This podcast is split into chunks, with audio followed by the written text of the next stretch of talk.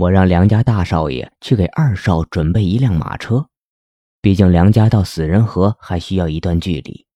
梁家大少爷立马让人去准备，而梁家主也在这时候来了。他看到梁家二少此时的模样，神情有些不悦。两位恩人，我儿怎么会越来越严重了？我看了眼躺在担架上的梁家二少，趁着梁家主不注意，解开梁家二少身上被种下的咒，随后又当着梁家主的面，在梁家二少的额头上点了点。梁家主看得很疑惑：“小友，你这是在做什么？是不是在替我儿医治？”我点头，看了眼梁家主，将手上的符箓点燃，直接放进了梁家二少的嘴巴里。再过一会儿，这梁家二少就会好过来，但在他好过来之前，还得遭一次罪。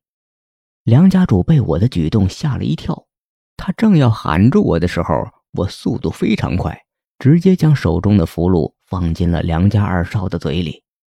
只见一丝丝黑雾从梁家二少的嘴里渗了出来，这时梁家主才闭上了嘴，没有阻拦我。我看着梁家二少。只见他身上的红印正以很快的速度消失，梁家主眼前一亮，不敢相信的看着我，又看了看梁家二少。梁家二少嘴里的黑雾渗完之后，他的眼皮微微动了下。忽而，梁家二少直接醒了过来，他眼神有些茫然，随后恢复了原来的模样。他立即起身，先是看清了我和月心。才将视线放在梁家主的身上。爹，我是不是好了？梁家二少的声音充满了激动。说完，他快速看了看自个儿的身上。由我解除他身上的咒之后，梁家二少身上很快恢复了正常。哦，我真的好了！梁家二少忍不住大叫了起来。天知道他刚才所说的痛苦有多大。